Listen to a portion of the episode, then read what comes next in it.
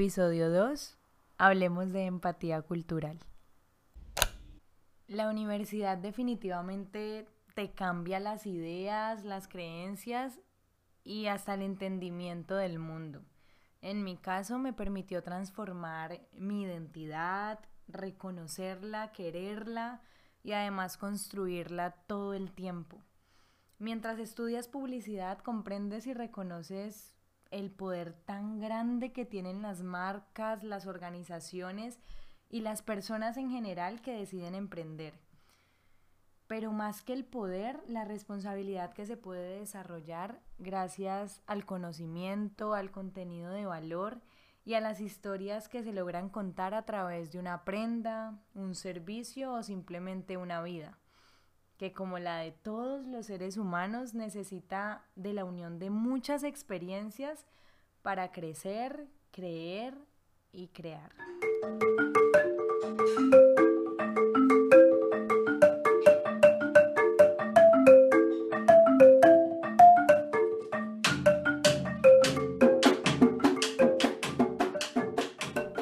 Empiezo este camino de investigación y pura comprensión de lo que es una comunidad para el mundo entero y para sí misma, descubro que la historia del turbante no solo se reduce a los telares en los que se fabrica o, o tal vez a los colores que la acompañan. Lo que empiezo a entender es que al hablar del turbante hablas de siglos atrás donde la esclavitud era normalidad y el pecado era mostrar tus cabellos y seducir por su inusual presencia en la sociedad.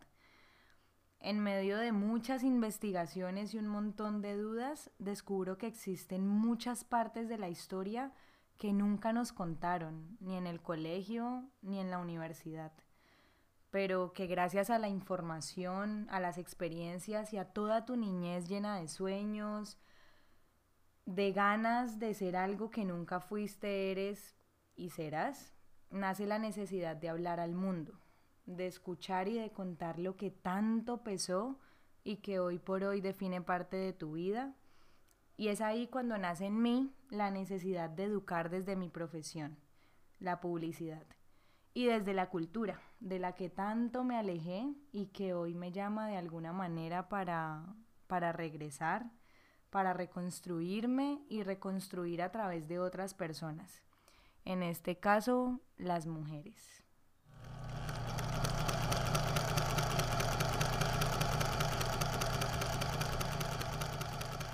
Para el año 2019 esta necesidad se materializa y toma forma de turbante de la mano de dos mujeres maravillosas que ponen arte en las letras y magia en cada costura de lengua falsa, nace un sueño, una necesidad y una nueva historia para mí y para todas las mujeres y hombres que permitan que lengua falsa entre en sus vidas.